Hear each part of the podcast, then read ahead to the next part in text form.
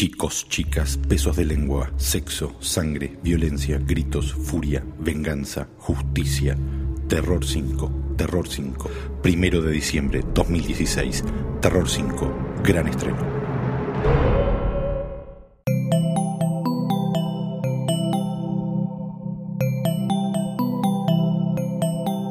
Estás escuchando Posta, Radio del Futuro.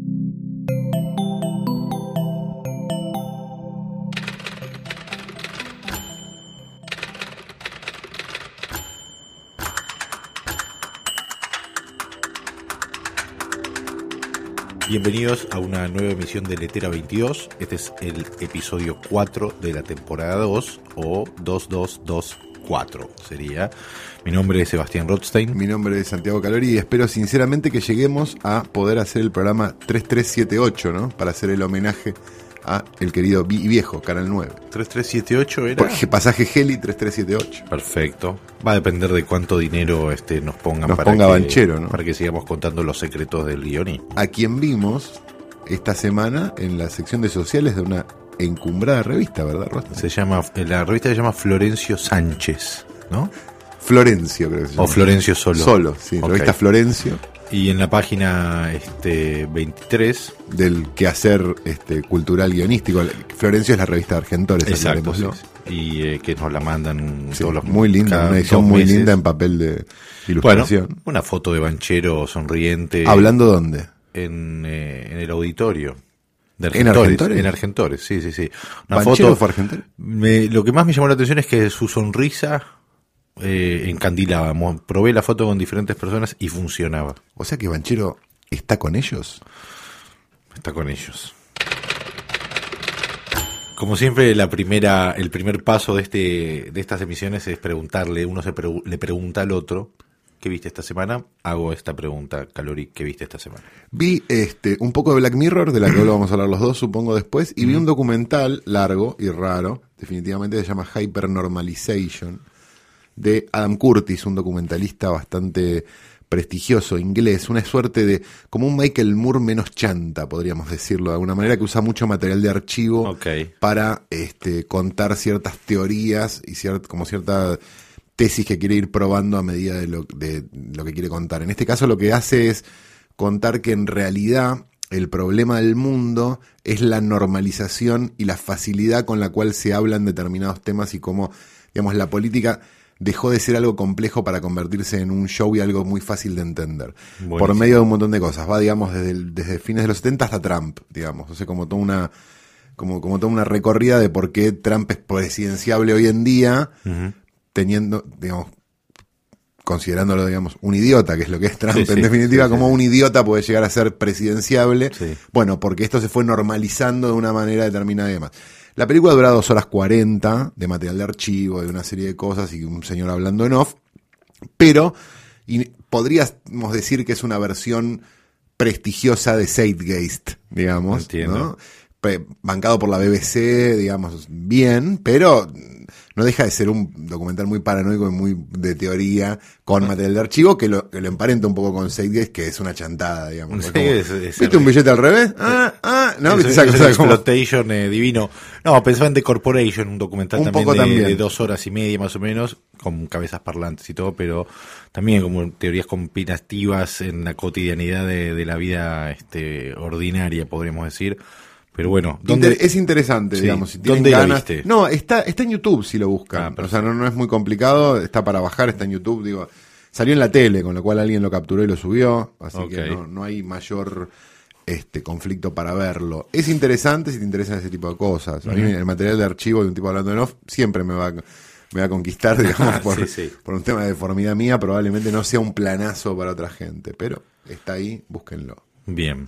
Eh, por mi lado vi eh, cinco capítulos de la nueva temporada de Black Mirror. Yo vi Son- dos, Son seis. Sí. ¿no? Eh, Bancada por Netflix en este caso. sí, Dejó de estar sí. bancada por BBC. Sí. ¿BBC era? eh, la BBC, Creo que sí. Y empezó a estar bancada por Netflix, lo cual Me pregunto si justamente ese es el motivo por el cual la serie. eh, no quiero decir perdió, no quiero hablar de errores ni de que esté mal. Porque es una serie Porque que... no te querés jugar y sos un cagón. Decilo, Rosten. decilo. Porque me parece Corriste que... en todas las canchas, no, Rosten. porque me parece que va un poco más allá de... Me gustó tal o cual cosa. Sí noto en, eh, en los cinco capítulos que vi como una tendencia muy a, a cuentos más morales. A diferencia Bueno, de... cuentos más americanos, lo querés decir así. Y tal vez es eso, eh, no... Como se acaba de estrenar hace una semana, vamos a tratar de no spoilear nada, pero hay una... El primer capítulo cuenta básicamente la historia de... Y termina... Ya, Claro. Ahí pegados ya El primer capítulo lo puedo contar, te lo puedo contar Sí. fácil. El primer capítulo cuenta una especie de, de, de ucronía, digamos, de, de futuro, futuro, distópico, si lo querés ver así, cercano, donde este, la gente vive en base a los likes que tiene en una aplicación que te, que- a la que podés calificar a la gente de una a cinco estrellas. Y en Sí. base a eso, eso te da un promedio general y ese promedio general te da el estatus de vida al que vos podés acceder. Vos podés Exacto. acceder a esta vivienda si tenés un promedio de 4 puntos no sé cuántas estrellas. Sí. Sería algo así. Sí. Y una chica que vive obsesionada con pertenecer, por así decirlo, a una casta a la que no ha logrado pertenecer hasta el momento, Exacto. tratando de agradar a todo el mundo. Eso de, de- vale el primer episodio que, eh, contrariamente a lo que son, creo que otros capítulos de Black Mirror, es bastante previsible, digamos, sobre todo pues, desde el título, ¿no? Que se llama Nosedive, que es como caerse, tirarse de cabeza una pileta, digamos. Entonces, este. Pero eh, como lo que tiene interesante ese primer episodio en todo caso es cómo está imaginado ese futuro y cómo está imaginado como las escalas sociales. No es tan lejano a lo que puede ser Tierra de los Muertos de Romero, básicamente. No, claro, con- no. Es una lucha de clases, este, en este caso atravesada por... eh, High Rise también, ¿no? High Snowpiercer. exact- exactamente, como ese tipo de... Una de lucha de clases encerrada en un lugar, en este caso en esta sociedad extraña que hace. Y con una, una obsesión por la imagen y por sonreír, aunque no lo sienta, solo para generar una. un- para agradar y demás. Eh, el episodio 2 es eh, un mochilero, se Mochilero. queda sin dinero eh, viajando por Europa, escapando de, de una tragedia así familiar. Y para juntar dinero, eh, participa como conejillo de indias en un videojuego de, de realidad, virtual. virtual. Hasta ahora es el que más me interesó. Ah, a mí me gustó más el primero que el segundo. Este, pero A mí me pasa algo con, con- con Black Mirror en general. No la vi entera, entera, vi, lo vi salteada, vi algunos capítulos y otros no y demás. Y me da la sensación de que entiendo la lógica, me parece buenísimo. Por momentos logran hacerme sentir mal o logran hacerme sentir lo que quieren hacerme sentir. Ahora, no me parece que sea para tanto. Perdón, ¿eh? A mí me parece que lo que lo que tiene de original, al menos los primeros episodios. O sea, de- celebro, perdón, celebro completamente que sea esta dimensión desconocida de la- del, del- del nuevo milenio, de alguna Pero manera. no es solo eso, es que creo que lograron, eh, encontraron con los conflictos de siempre, pero diría modernizando la temática, tal vez, o sea, la- agarrando elementos que están muy cercanos y muy complejos de utilizar en guion. O sea, esto tal vez también lo, te- lo atravesaste vos. Eh, escribiendo todo lo que es Facebook y No, toda tecnología, sí, claro, es es medio imposible. un dolor de huevos De hecho, si uno, lo ve, si uno ve las novelas hoy, digo, y ve cosas como, como, como de narrativa más de sacar todo el día y demás, de, digo, tira. Hay muy poca tecnología, Sí, viste que podían pasar sí. en 1985 porque la gente sigue hablando por teléfono o la gente Sí, no se manda mails. Bueno, eso es, ahí tenés, porque es muy difícil caso- de contar en algún punto. Parece que la solución la encontraron un poco los de House es- of Cards con los con los textos Sí, arriba de pantalla. Pero porque demás, no es solo un accesorio para hablar por teléfono, significa mucho más ahora un aparato como estos. Y eso es lo que para mí tiene de original Black Mirror y que encuentra esa originalidad temática en los primeros Me episodios. la vendiste. Viste, tenés que verla toda vuelta. La última, esta última temporada que está transcurriendo ahora, digamos en Netflix y que estamos todos terminando de ver, eh, es un- me, me da la sensación que tal vez es esto que decíamos antes, porque es de Netflix. o Eso está- te iba a decir. Me la noté un poco más americanizada la es serie, un poquitito más pesar de que- liviana y de que más, no es excesivamente inglesa tampoco la inglesa. es más previsible la mirada sobre cómo la tecnología atraviesa a estos personajes es un poquitito más cuadrada, diría yo, a diferencia de lo que son las primeras dos temporadas que tiene cosas que para mí son eh, fueron realmente como perturbadoras y de sentir, ah, puedo sentir que estamos yendo ahí. Eh, no me pasó, no me está pasando con estos capítulos, aún habiendo encontrado un capítulo que me pareció bien y el capítulo el capítulo cua- el cuarto capítulo se- llama San Junipet San Junipet Junípero. San Junipero. Ese, ese es realmente, ese es, ese es el bueno del capítulo, pero también está atravesado por eh, al- la sensación del New Ageismo, la cienciología, no sé qué, está ahí rondando. Así que es como mm, curioso. Hay algo como que, me llama la atención de la tecnología puesta en la narración. Vuelvo un segundo sobre lo que hablábamos antes. que es esto que te decía de que todo parece viejo en las películas porque no se pueden usar? Digo, no existirían las películas de terror si, si los celulares no se quedaran sin señal. Digamos, hay como un montón de cosas que, que funcionan porque las cosas tienen que funcionar como en los 70. Y hay algo raro porque, digo, la tecnología no entró en la narración, pero sí entró en todo el resto del cine, ¿no? Digo, no se filma más en fílmico prácticamente, digo, un montón de cosas de, de, avance tecnológico que fueron abrazadas por el cine, no hay, no hay copias en fílmico, el DCP y demás, pero la tecnología no puede entrar narrativamente todavía en las películas, o, sí como amenaza, sí como le hackearon la vida, no sé, que son los mismos conflictos que había hace 20 años, porque digo, The Net, no sé, esas películas peorras de otra época, este... Bueno, una película que usó bien eh, el teléfono celular y la tecnología es... Eh, no, no, antes de, ir para ese lado. Es Los Infiltrados de Scorsese, donde todos los personajes tienen muchos celulares y muchos chips, pero porque también funciona como un nivel de lectura de que todos los personajes tienen muchas caras. Entonces ahí es como que para mí hay una vuelta muy bien encontrada en cómo la tecnología en ese caso está usada para simbolizar algo que sucede, un conflicto interno de los personajes.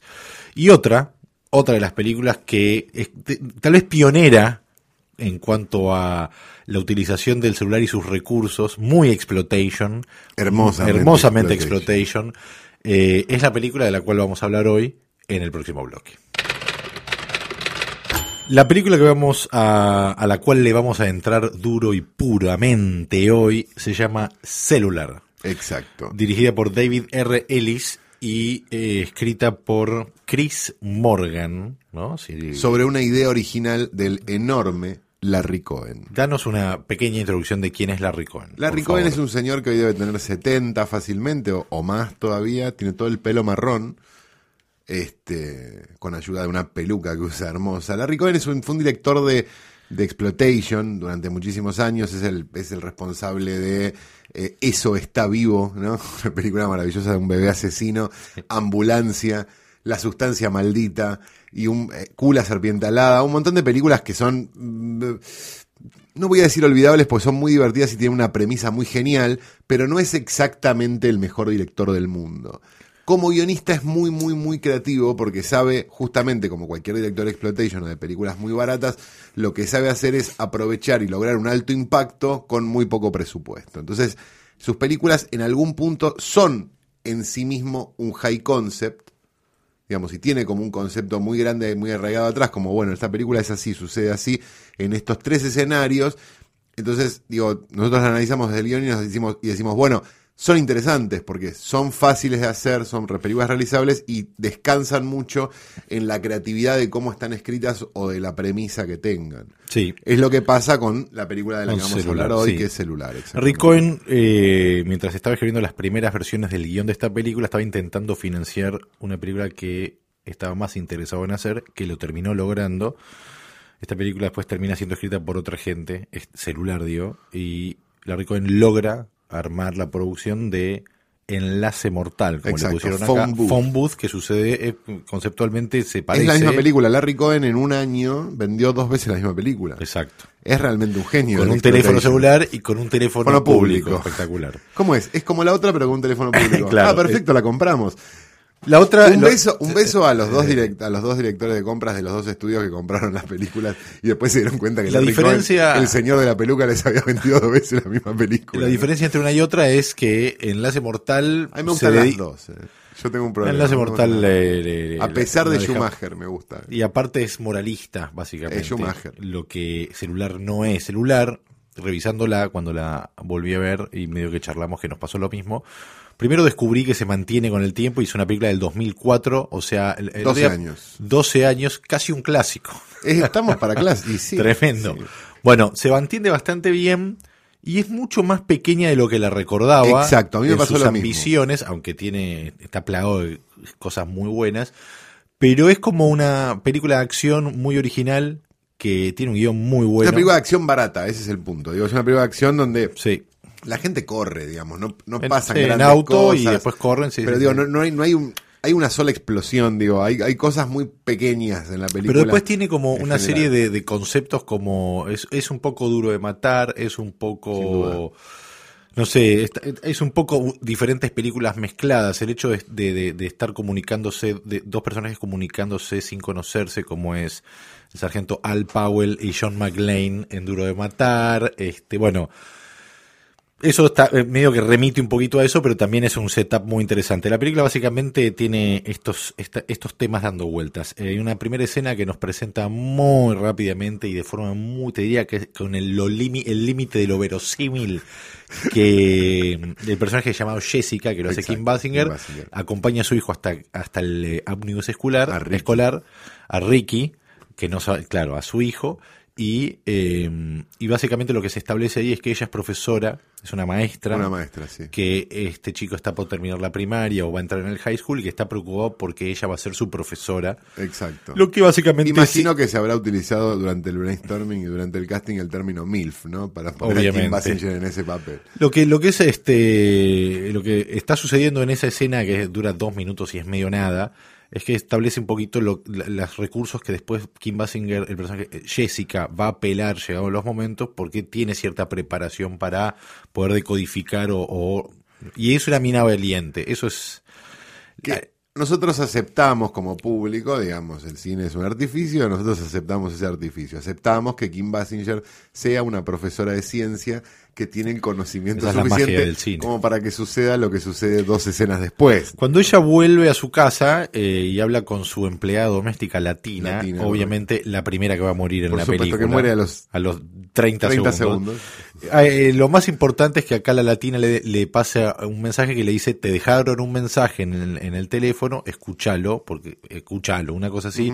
Y antes que se pueda avanzar en esa conversación, porque seguramente es lo próximo que ella hubiese hecho, irrumpen en la casa una Un serie, joven Jason Statham, un joven Jason Statham con unos secuaces, matan a la latina como como corresponde. en una película. Seguramente ese personaje va a votar a Trump. Correcto. Eh, de hecho, los dos, tal vez. Este, y Jessica, básicamente, queda, es secuestrada.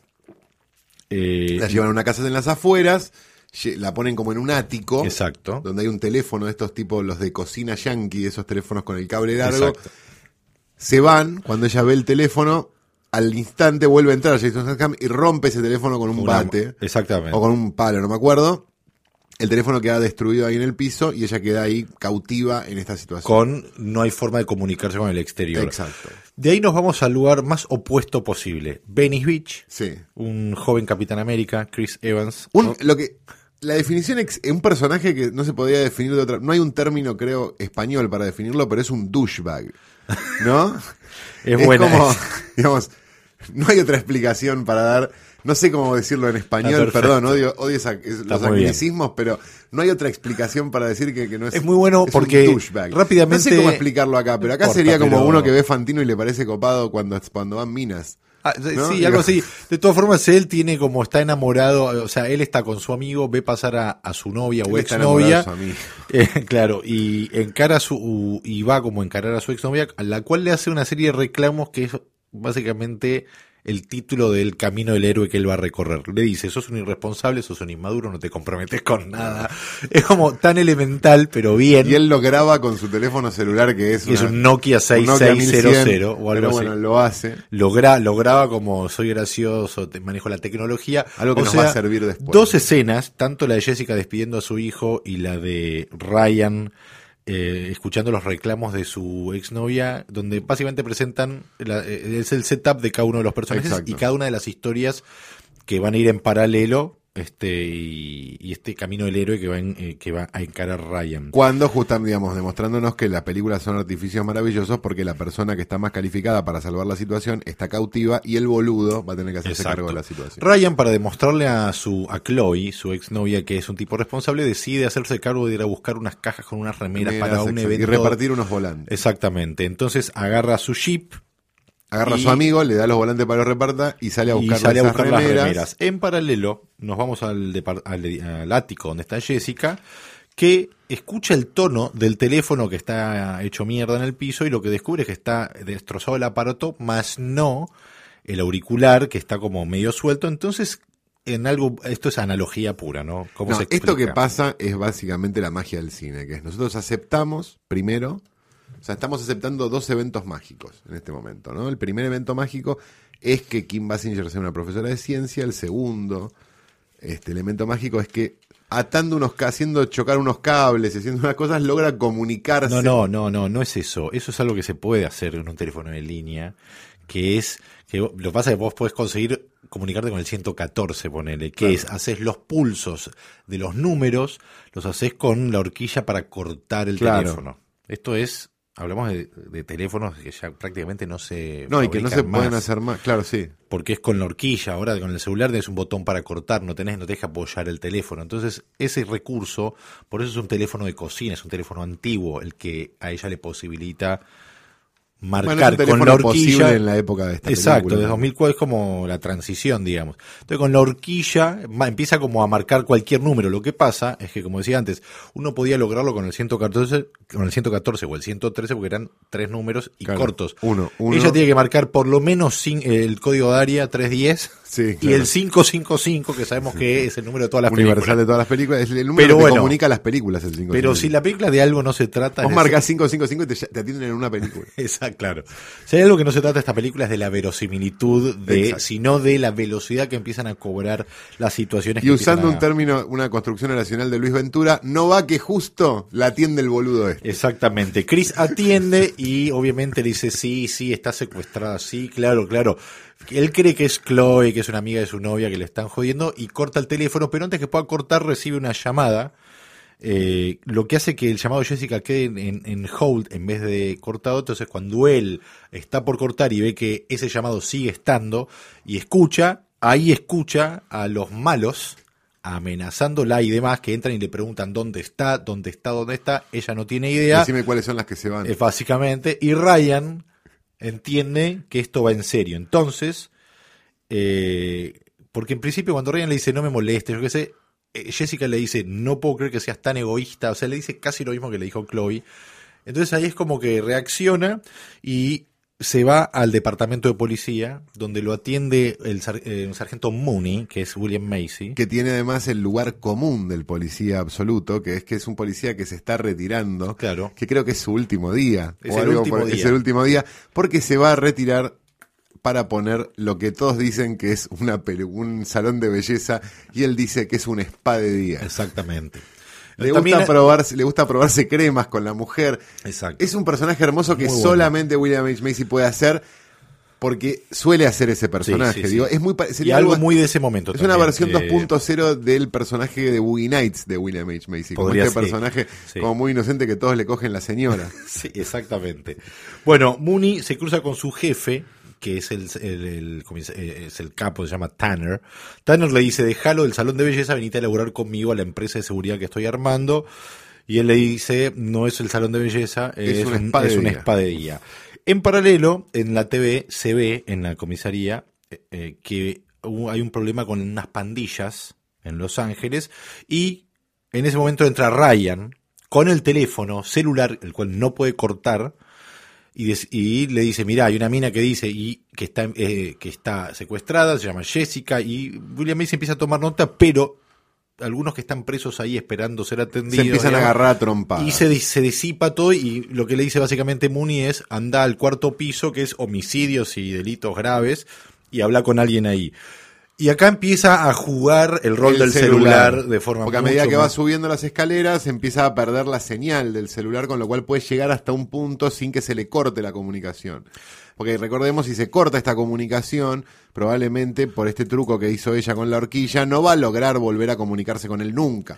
Exactamente. Entonces esa- ese corte de celular en algún punto significa una cuestión de vida o muerte, si lo Exactamente. queremos ver de alguna Él manera. está a cinco escalones de entrar a la división homicidios, lo que solucionaría todo, pero la señal está cada vez más baja, entonces no decide puede... bajar y volver. Una, una de las cosas que, que pasaban en esta época, digo, analizándolo en términos cinematográficos, era que había mucha película de si para se muere, ¿no? Digo, Crank Máxima es de la misma época, máxima velocidad, digamos, Poquito hay como, antes, sí, sí, es un poco antes Speed, pero digo, son como todas películas medio primas, ¿no? Esta idea Sí. de, de a, a full o muerte. Ok, perfecto.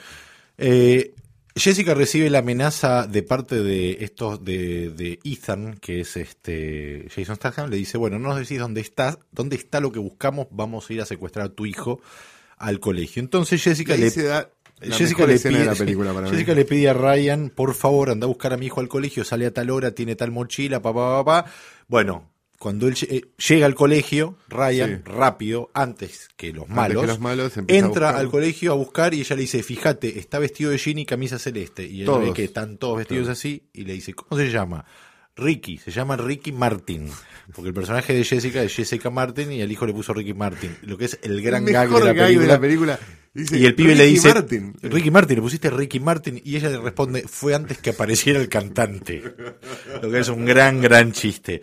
Lo que también establece un poco el tono de la aventura, Correcto. que ese chiste esté en ese momento. Que es como medio. La, la película está todo el tiempo debatiéndose entre si es una comedia o Sí, si sí, es sí. una película seria. Suceden cosas lo suficientemente serias como para que sea un poco seria y vos te preocupes, pero a la vez vos te estás divirtiendo mucho en esta aventura tonta que está viviendo este muchacho.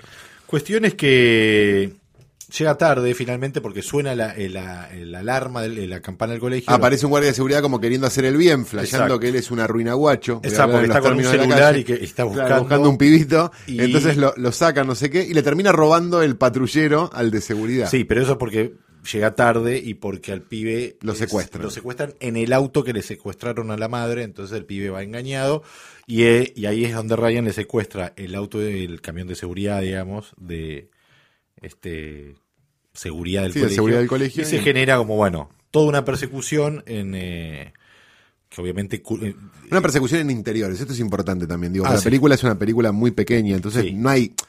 No, no está la persecución de contacto en Francia No. ni de bullet, digamos.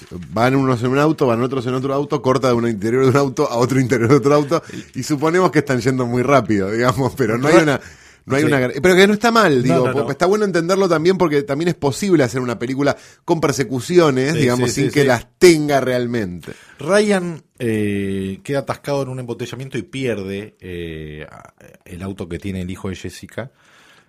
Y mientras está atascado ve que le queda poca batería en el celular. Esta es la época no se podía enchufar a un, a un, a un auto, o al menos no al auto que él tiene. Entonces ve que a unos Sí, se podía enchufar el auto, Pero pero, no al de no, él. no, al- no- no es. a una cuadra él ve un negocio de celulares y piensa, mira, revisa el auto del seguridad y encuentra un arma, un arma de la cual se hace y va rajando al, negocio de celulares que está lleno de gente, lo que también es muy bueno porque es como la fiebre de los De los celulares. celulares, exacto. Y él lo único que quiere es comprar un cargador un para cargador, saque un número, saque un número, saque un número, entonces lo- básicamente lo que hace es pelar el arma Asalta paga por el por el paga de más, de hecho, Y se y se va con el celular.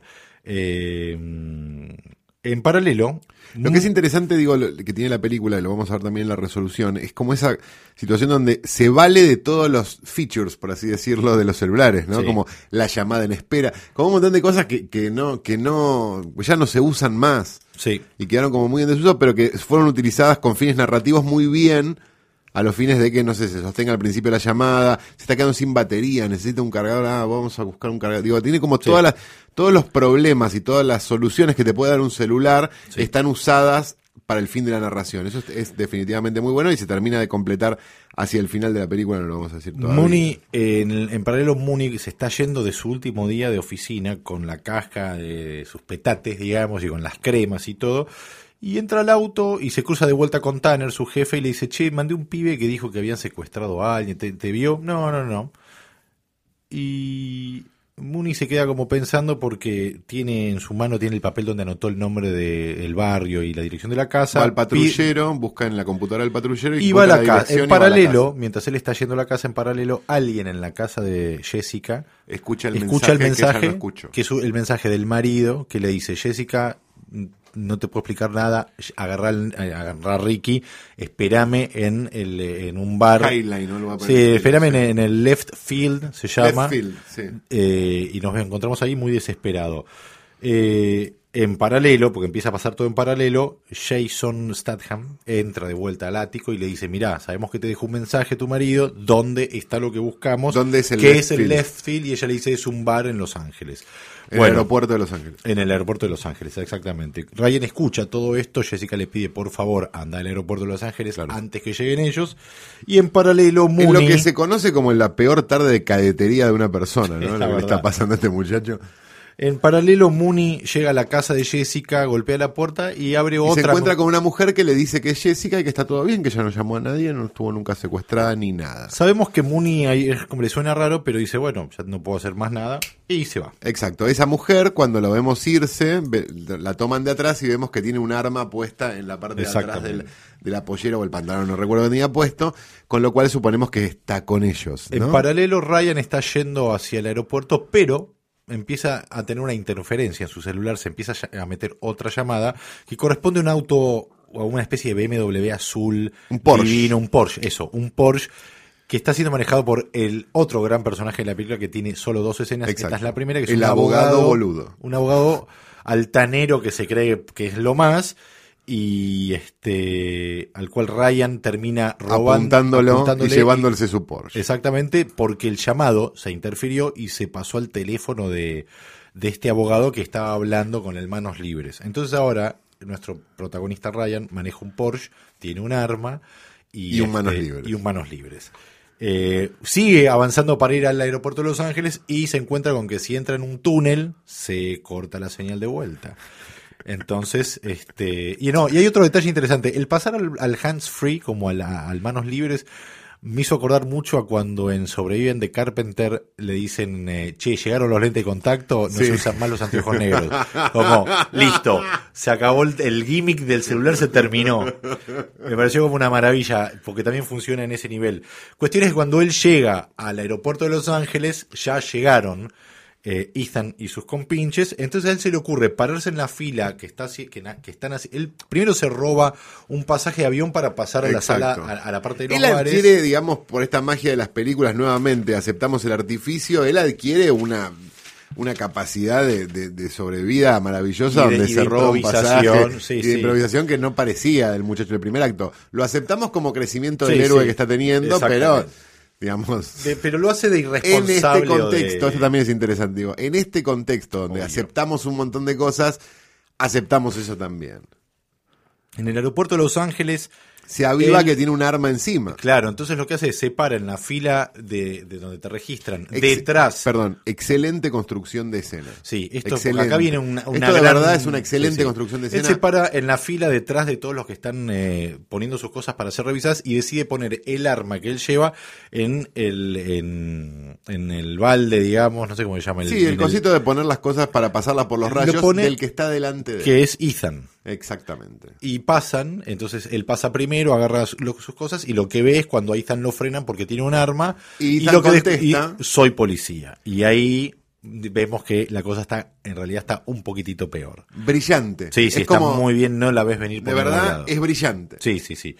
Cuestión es que, obviamente. Porque eh, como toda gran película bien escrita, lo que pasa te lo van contando de a poco y no te lo cuentan al principio. ¿No? exactamente, Digo, exacto, duro de exacto. matar. ¿Cuál es el plan de Gruber? No sé cuál es el plan de Gruber. Bueno, Exacto. esto es lo mismo. Descubrimos que tal cosa, después descubrimos que el marido, después descubrimos que no sé qué, después descubrimos que son policías y vamos van apareciendo un montón de cosas Sí. que es lo que hacen que sea un poquito mágica la película Sí, que esté sí, buena. sí, sí, exactamente. Cuestión es que Ryan llega tarde, confunde al marido de Jessica con otro y Que mientras- tiene una campera de los Lakers como igual. algo distintivo y los policías se hacen de el marido de Jessica y ve cómo se lo llevan y cuando los persigue y sale como a volverse al Porsche que él se afanó ve que al Porsche se lo están llevando Porque se lo está llevando una grúa que se llama High Park o algo así es un dato que después va, va a importar un poquito cuestión es que él queda con el celular de vuelta y a pie y se toma un taxi este Jessica le cambia el camino, porque está yendo a un lugar y lo manda a otro, si no me equivoco. Ahí Sí. en el taxi, lo manda se van a un banco al banco, exacto. Se van al banco porque eh, acá hay una cuestión temporal extraña porque mientras él está viajando en el taxi, eh, escucha cómo, cómo, cómo llevan al marido de Jessica y los ponen juntos y ahí hablan y, él, y, ella le- y Jessica le dice al marido en el ático, deciles que esto es un error, que no, no tiene nada que ver con nosotros y el marido le dice, no, discúlpame, porque también lo que construye ahí es que vos crees que el marido tiene algo oculto malo Exacto. de Jessica. Y él le dice, discúlpame, te mentí, estamos en peligro. Eh, y dice, bueno, tenemos al pibe en el, eh, secuestrado en un lado, a tu mujer y te tenemos a vos. Decinos dónde está el lo que estamos Lo que buscando. estamos buscando, exactamente. Y él le dice, bueno, está en el banco. en el banco, tal. con lo cual nosotros asumimos que eso que están buscando es una guita o algo por el estilo, o algo de valor Algo- para estas personas. Es algo de valor para estas personas, pero no es exactamente lo que estamos pensando. Va al banco, eh, ella lo manda al banco, a ver, lo podemos aceptar, sí, es un horror temporal, pero digo, lo podemos aceptar diciendo, sería una casa muy cercana al aeropuerto. Sí, exacto, Sí, sí, sí, sí, Pero como viene como, es como la un- es como mini, un poquitito desprolijo Es por, muy porque- sí. pero funciona. Cuestión es que en paralelo, Mooney y su mujer están probándose unas cremas, Unas cremas de- y de- viendo, de la, tele- palta, viendo sí. la televisión y ven la noticia de un pibe que se afanó un Porsche, que se afanó No, una que- casa de celulares, pero, pero que pagó pagó de más. Entonces, Muni lo ve y dice, este es el del teléfono de hoy. entonces ahí es como que se va, se empieza a sacar la máscara que tiene puesta, ¿no? Es como ahí es donde dejan como el gancho. De- empieza a convertirse en un héroe también. La película Exacto. tiene tres construcciones heroicas en paralelo, me da las, digo, si- Sí, si, lo vamos a analizar, que es eh, el personaje principal, cuyo nombre se me fue en este Ryan. momento, Ryan, Jessica, Sí. porque a su modo también lo es, Sí, sí. y, Mooney. Mooney. En el banco llegan todos medio a la vez y lo que vemos es que el, el marido de Jessica saca un, Va a una caja de seguridad, y saca un bolsito. bol- un bolsito, eh, y cuando están dentro del banco pero a punto de salir, Ryan, en otro acto, en un nuevo paso hacia el heroísmo, se roba ese bolso y a y le pega con un palo a uno de ellos, y hay a- una pequeña persecución. Pero lo que pasa en esa persecución es que a él pierde el celular y se le rompe y pierde la comunicación con Jessica. Correcto. Lo que, y eh, spoileando un poquitito lo que va a venir ahora, es un pase muy bueno de, de- de- de- Es una construcción muy buena de guion porque es un momento donde vos decís, perdió Listo. todo, Claro. tiene el bolso, no tiene el celular, eh, lo van a encontrar y demás. Pero lo que está construyendo en este momento de la película es que él, lo- él perdió algo, pero lo que tiene tiene mucho más valor y le va a dar mucho más poder de lo que él hasta en ese momento cree. Eh, se toma el tac, otro taxi Ryan o- escapa o, algo por el y estilo. se va- toma otro taxi. Exacto, No, lo que hace es escapa y en un momento ve No, eso. una grúa. con el Porsche. No, no, no. Porsche ve una un- grúa ve y se acuerda que el y Porsche- se acuerda que el Porsche no solo fue llevado por la misma grúa, sino que en ese Porsche quedó su celular, al cual él ya le compró un cargador. Entonces decide, eh, por- por- lo entendemos por el corte y por cómo está armado el momento, decide ir a buscar el, el Porsche o el, el celular al auto del abogado.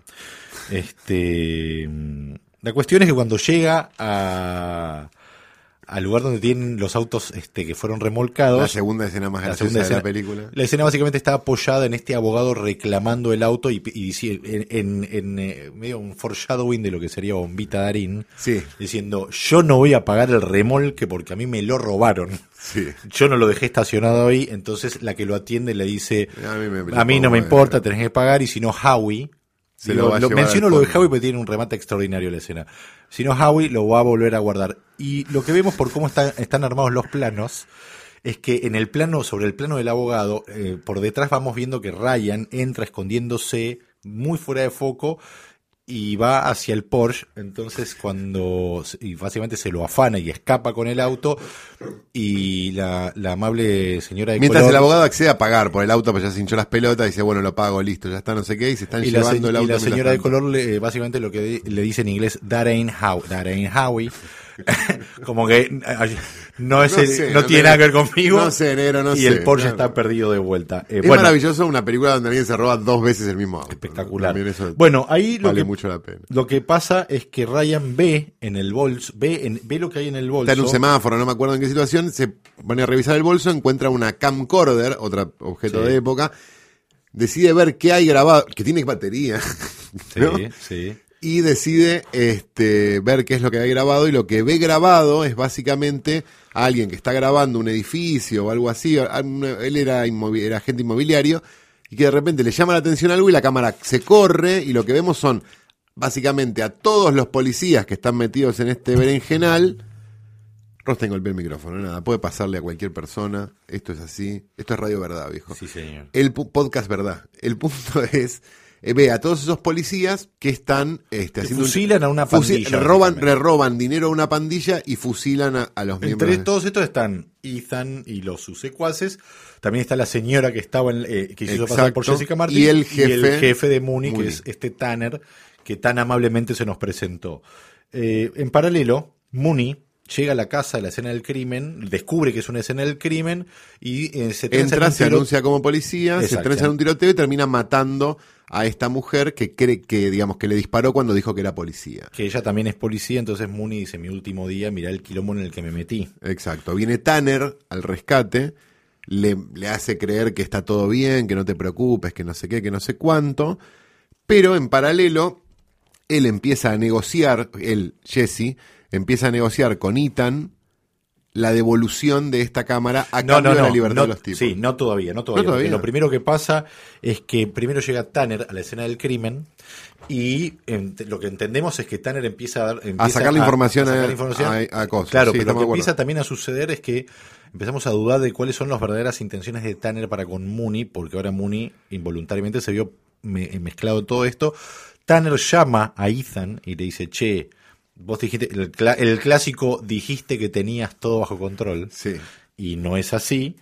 Este, y mientras Ethan y los demás están tratando de dar con ese video y de encontrar a Ryan y aún con el secuestro en curso del marido de Jessica, en la casa, el pelado que se quedó cuidando a Jessica agarra un diario y descubre que en el teléfono que hay en la planta baja, otro teléfono antiguo que si vos estás usando otro alguna línea, se prende una lucecita, ve que hay una línea, una lucecita prendida y dice, qué raro. Voy a ir a chequear a Jessica y cuando entra y ve a Algo Jessica hablando de vuelta por teléfono, pasado hace bueno, por lo menos se genera horas. toda una pelea donde eh, el, eh, este pelado eh, se le está yendo un poco la toda la, la parte violenta se les va sobre ella, la empuja, ella rompe un vidrio cuando está ca- un, un espejo cuando cae y en esa rotura de, de espejo agarra un pedazo del espejo y le corta Una arteria Una que arteria ella el sabe porque es profesora de ciencia y lo hace desangrar en menos de un minuto. exactamente. Y sale, sale de la casa, ve a su hijo que está, Está ahí- encerrado como en una especie de, de- de- de- como cuarto de herramientas en una casa contigua En ese momento, "Te voy a salvar, no sé exacto, qué, no sé en cuánto". ese momento llega la camioneta con el marido. con el marido, Ethan y todos. Teatro de Darío Vittori, ya es como Sí, sí, sí. Entonces, en paralelo empieza a pasar esto. Eh, ahí sí, lo que sucede es que cuando Ryan recupera el teléfono, ella deja, perdón, ella deja que entren con el marido a la, mm, a la casa. Sí. Ella agarra la camioneta en la que trajeron al marido, rompe el cuarto este de herramientas que tenía Sí. y sube al hijo a la camioneta. Entonces Cierto. suponemos que va a poder fugarse, pero cuando se está por fugar se le cruza a Ethan, por esta magia de las películas sí, también, que entró, vio lo que pasó, volvió a salir y le está apuntando a Al su marido. marido. y cruzándolo en la ruta. ese con lo cual está obligada a bajarse para salvar la vida de su en marido. ese momento hay un llamado telefónico que está haciendo Ryan, que está recuperando lo- la, la llamada, la identificación, identificación de llamadas, que en ese momento era solo el número, no aparecía ni el nombre ni nada. Entonces llama al número anterior, que, al número, al último número que tiene, y lo que suena es un teléfono público en Venice Beach, que es el llamado que hizo un amigo de él al comienzo de la película, y el siguiente llamado, ahí sí da con el teléfono de esta casa, eh, con el cual Atiende Ethan. atiende Ethan. Y ahí empieza la negociación. negociar ahí que, es donde bueno, si vos me das esta gente, yo te doy este el yo te doy lo que lo que vos necesitas, que es esto que está acá en el bolso, que yo no sé qué. Exactamente. Le eh, Ethan le dice, mira, no, no es así. Entonces eh, Ryan se, se, se la juega y le dice, bueno, está bien, entonces no hay nada que negociar y le corta el teléfono y el plano se queda con él y él está como, por favor, Que que, suene, que me suene, vuelva a llamar. suene, que suene. Lo vuelven a llamar y le dicen, bueno, ¿cómo querés hacer el cambio? Y entonces lo cita en el muelle de Santa Mónica. Ethan le dice, hay mucha gente ahí. Justamente por Justamente por eso. Y acá se arma la última gran escena donde todo va a confluir con todo. Donde podríamos claramente hacer un, trazar un paralelo con Pit Pocket de Bresson del año Claro. de la semana pasada Sí. o el capítulo pasado, por la secuencia de la estación de tren, ¿no? Como Él un va, montón de gente exacto. haciendo un montón de cosas. Él va disfrazado como con una, Una nadie lo conoce, el único que lo vio es Mooney. Exacto. Mooney eh, que recibió un tiro en el tiroteo con, eh, con esta villana. Va con el jefe. Va con a- Tanner. exacto, a ver. es el único que puede decir es, es ese. este pibe, claro. Pero la- en paralelo, Ethan puso como a sus muchachos están como todos como mezclados y, y, eh, por ¿no? Son muy de- fáciles de identificar los muchachos de Ethan porque parecen gatos de Ricardo Ford. Sí, básica- exactamente. Son, son la única cosa. la- son casi tan caricaturescos como los malos de Duro de Matar. Exa- exactamente, sí, sí, sí, sí. Cuestión es que él está hablando por teléfono y dando las indicaciones a Ethan con una capucha, o sea, medio disfrazado, pero aparece su exnovia que le dice, eres un irresponsable. En el peor momento. Y ahí es donde todos lo identifican porque se ve como una pelea o una discusión y bueno, cae en Caen los policías, entre comillas, llamémoslo así, con este Mune que no sabe, no, no sabe que lo- ellos no son, que son malos, Pues con lo cual no, claro. asume que están haciendo el bien, lo arrestan, por así decirlo. Le a sacan él, el bolso le con sacan el el, video, bolso con el video lo y destruyen. Exacto, y a Mooney lo mandan a. Ya anda, anda, anda- anda, tranquilo, anda- nosotros nos ocupamos. anda bueno, chico, ver esa gracias. que tenés. Se va, con lo cual él queda en manos de los malos. El bolso se, o sea, se rompe. Lo, Lo pisan, Lo, lo- pi- lo- pisan el video, ya está, listo. Pero él encuentra una Murió vía de escape, se tira al agua Se tira al agua, exacto. y escapa, y ahí se renueva la persecución. Y mientras eh, Mooney se está yendo con uno de los secuaces de Tanner, escucha, porque tiene la radio prendida, lo que también nos da la pauta de. En esta era de comunicaciones son to- eran todos muy descuidados, evidentemente. Escucha básicamente que Tanner dice: mátenlo. Sí. Maten a Ryan y se da cuenta que era todo un. Empieza, a atar caos y se da cuenta que es todo un engaño. Bueno, eh, reduce a este urso, porque es eh, porque se está, aunque se esté por retirar, es bastante hábil y muy inteligente este Mooney, y lo básicamente lo faja y lo casi que lo desnuca, lo deja eh, ensangrentado delante de unos niños que están jugando en un carrusel. O sea, es otro momento de tono muy gracioso, y él básicamente los grita y dice, él era el malo, él era el malo. Y va a lo que va a ser ya la confrontación final Con Ethan. debajo de los muelles con Ethan y con Tanner y con Ryan, donde ahí sí el celular va a ser fundamental en la resolución de primero. Ryan aclara que eh, el, vide- el video no se destruyó porque él lo filmó, Exacto. lo grabó en realidad. Del mismo modo que había grabado a su al Algo que hace en realidad me parece para poder establecer, che, este celular puede grabar video. Porque había algo de la época donde no, no, no, no era tan fácil No era tan ni tan, sí. Tan común. Con lo cual era como, ah, mirá qué locura. Ah, está bien, está justificado. Pues si no hubiera sido una, hubiera quedado como un Deus ex máquina Sí, sí, sí, imposible. Ryan desmaya a Tanner eh, porque lo sorprende con una tabla de surf y lo desmaya todo esto debajo del muelle. Y cuando Ethan está por ajusticiar a Ryan, aparece Mooney y hay toda una situación donde nadie sabe dónde está el otro y se van buscando y está Ryan escondido. Entonces lo que se le ocurre, como ya vimos que tenía el número registrado de Ethan, es llamarlo al celular para evidenciar su posición en este lugar donde están todos escondidos y así es como Mooney finalmente lo mata. Hay un momento bueno antes que entre Mooney, perdón, que es cuando eh, Jason, el momento Jason Statham Exploitation, que es cuando, Sí. bueno, le voy a pegar un rato a Ryan solo Sí. para porque es arte, porque es artes marciales. Sí, correcto. Y le- como le pega de una forma como Ya lo pagamos. Sí. Ya lo pagamos a Jason Statham. Dejale un rato. bastante gracioso. Dale tres minutos que se caga trompada, no cuesta nada. Bueno, mientras tanto, mientras esto sucede, en la camioneta donde están Jessica, su marido y su hijo, la única forma de zafar de esto es Jessica, obviamente ahora, eh, como está Ahorcan- está- encadenada, ahorca al que maneja, se escapan, básicamente. eso queda resuelto. Queda resuelto. Mientras se escapan, el, eh, Mooney tiene una actitud muy heroica, termina matando, o sea, lo balean en una pierna. No, a Ryan. A Ryan, claro, y Mooney termina siendo la, la típica de esa época, que es volar de costado y tirar tres tiros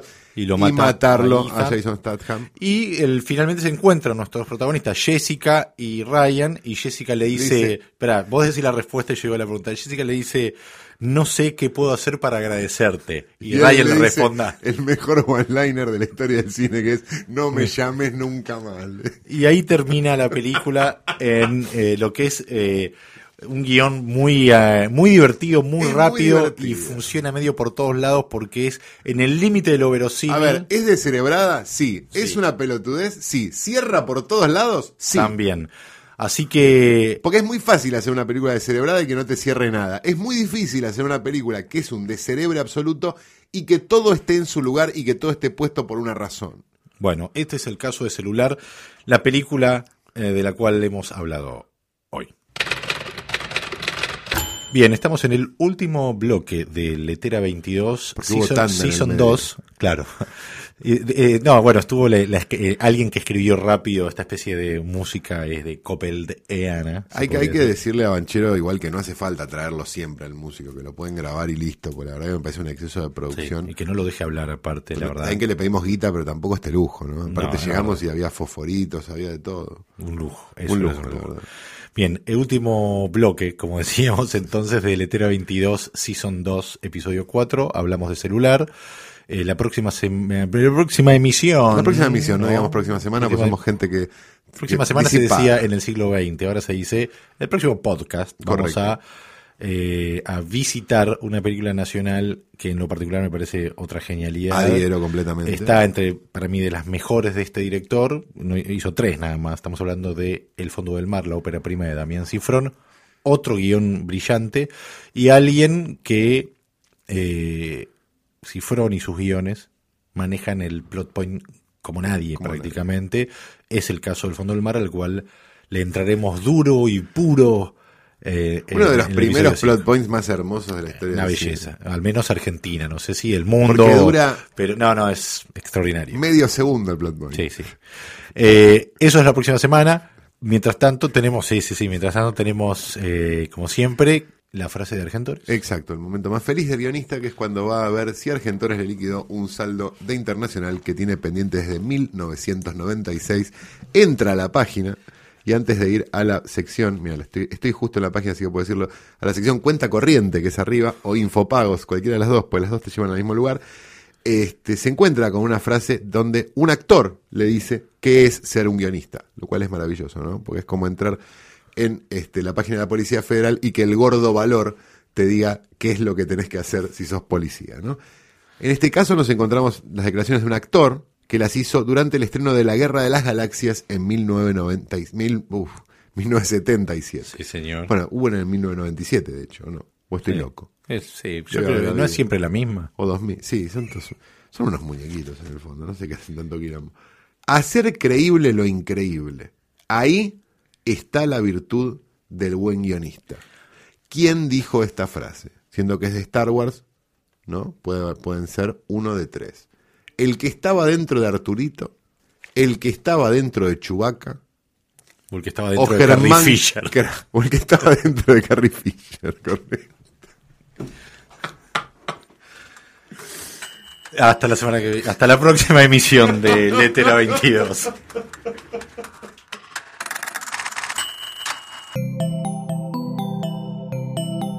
Si te gustó este episodio, hay mucho más para escuchar en Posta. Conoce todos nuestros programas en posta.fm. También podés llevarnos en tu teléfono. Baja la app de Posta para Android o para iPhone o suscríbete en iTunes a tus series favoritas. Seguí escuchando Posta, Radio del Futuro, cuando quieras y donde quieras. Free stuff is awesome, but free stuff that will spice up your bedroom is even better. Just go to adamandeve.com and select almost any one item for 50% off, and then we'll load on the free stuff. Just enter this very exclusive code, MUSIC, at checkout, and you'll get 10 tantalizing free gifts, including a sexy item for him, a special toy for her, and a third item you'll both enjoy. And for your viewing pleasure, six free spicy movies on DVD. Plus, free shipping! Always sent in discreet packaging. So go to adamandeve.com now. Get 50% off plus 10 free gifts when you enter the exclusive offer code MUSIC. That's M U S I C, because without it, no free stuff. That's music at adamandeve.com.